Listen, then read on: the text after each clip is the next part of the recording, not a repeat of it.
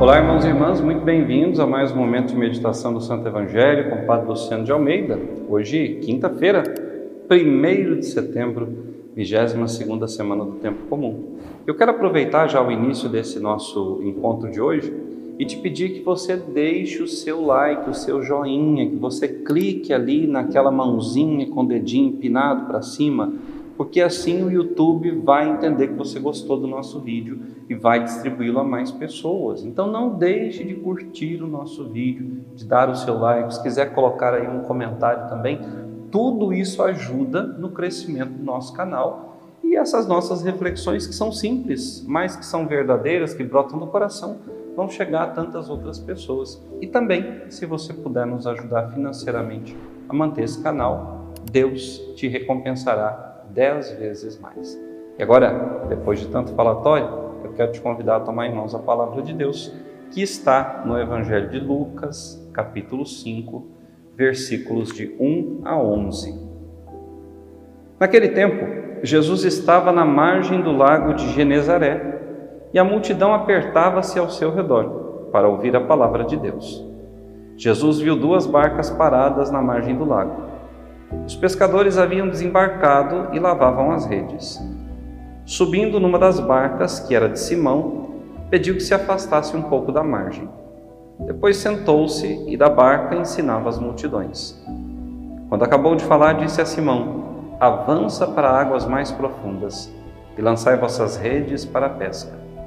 Simão respondeu: Mestre, nós trabalhamos a noite inteira e nada pescamos mas em atenção à tua palavra vou lançar as redes.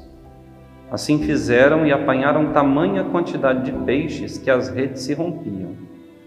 Então fizeram sinal aos companheiros da outra barca para que viessem ajudá-los. Eles vieram e encheram as duas barcas a ponto de quase afundarem. Ao ver aquilo, Simão Pedro atirou-se aos pés de Jesus, dizendo: Senhor, afasta-te de mim, porque sou um pecador é que o espanto se apoderara de Simão e de todos os seus companheiros, por causa da pesca que acabavam de fazer. Tiago e João, filhos de Zebedeu, que eram sócios de Simão, também ficaram espantados. Jesus, porém, disse a Simão: Não tenhas medo, de hoje em diante tu serás pescador de homens. Então levavam as barcas para a margem, deixaram tudo e seguiram a Jesus.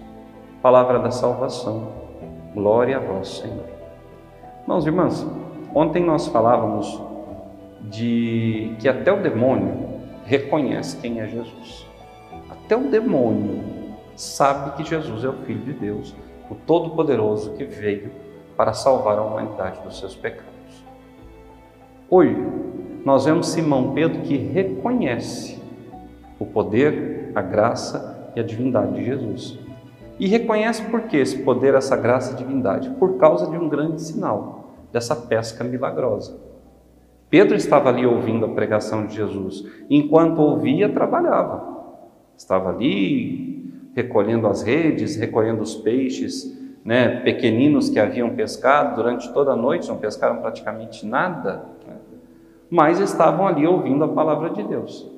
E quando a palavra de Deus terminou de ser anunciada, Jesus deu uma ordem a Simão: Simão, avança para águas mais profundas. O que significa esse avançar para águas mais profundas na vida de Simão? Significa o abandonar-se inteira e completamente nas mãos de Deus, fazer a vontade do Senhor, ir por onde o Senhor quer que ele vá. Irmãos e irmãs, hoje o Senhor diz a cada um de nós: avance para águas mais profundas. Não seja um cristão raso, medíocre. Não viva na superfície. Porque os peixes grandes, bons, que valem a pena, o alimento consistente, a graça verdadeira estão na profundidade. Eu preciso me jogar no mar da existência de Deus, no mar que é o Senhor. Eu preciso mergulhar. Eu não posso estar na superfície sem me molhar na água de Deus, ou seja, no seu espírito, na sua verdade, eu tenho que descer cada vez mais, mais e mais eu preciso entrar no mistério de Deus. E às vezes nós nos contentamos em ser cristãos de superfície. Ah, eu vou à missa uma vez por mês, tá ótimo. Eu rezo, mas não todo dia, quando eu me lembro. O terço, ao menos uma vez por semana, mas eu não vejo tanta necessidade. Confissão, para quê? Eu me confesso diretamente com Deus. E assim eu vou levando a minha vida. O Senhor tem misericórdia, o Senhor é bondoso, Ele vai perdoar as minhas faltas. Ah, eu sou católico. Comunhão dos Santos? Não sei o que é isso. Ora, não tenho tempo para estudar a doutrina, não me interessa em conhecer mais a minha fé, não quero aproveitar mais os bens espirituais que os sacramentos me oferecem. Eu sou o quê? Um cristão de superfície, um cristão raso, medíocre. Quando Pedro foi para as águas mais profundas e disse a Jesus: Em atenção à tua palavra eu lançarei as redes, porque lançamos a noite toda e nada pescamos, mas porque o Senhor pede, eu farei.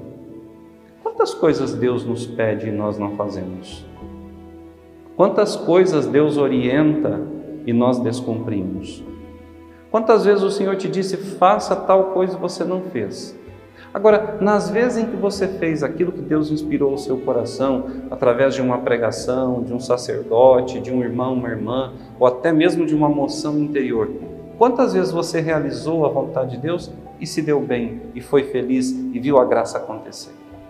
Então, mergulhe, mergulhe, do in alto, avança para águas profundas, vá adiante.